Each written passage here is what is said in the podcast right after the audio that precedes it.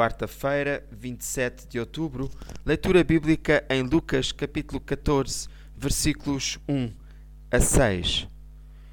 Jesus, tomando o doente pela mão, curou-o e mandou-o embora. Depois, voltando-se para eles, disse: Qual de vocês, que tivesse um filho ou um boi, e se este caísse num poço, não iria logo tirá-lo num dia de sábado? Uma vez mais, não encontraram resposta que lhe dessem. Senhor Jesus dá mais importância a uma vida do que a regras, que muitas vezes até são mal interpretadas pelos homens. Este homem iria cruzar-se mais alguma vez com Jesus? Não sabemos.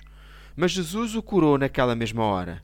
Às vezes preocupamos mais com a programação do que com as pessoas. Perdemos oportunidades de ouvir ou falar com alguém que precisa de ajuda porque não temos tempo devido às atividades. Devemos honrar o compromisso na Igreja, mas também estar atentos às necessidades de quem precisa de ajuda. O profissional Pão do Céu é apresentado pela União Bíblica de Portugal.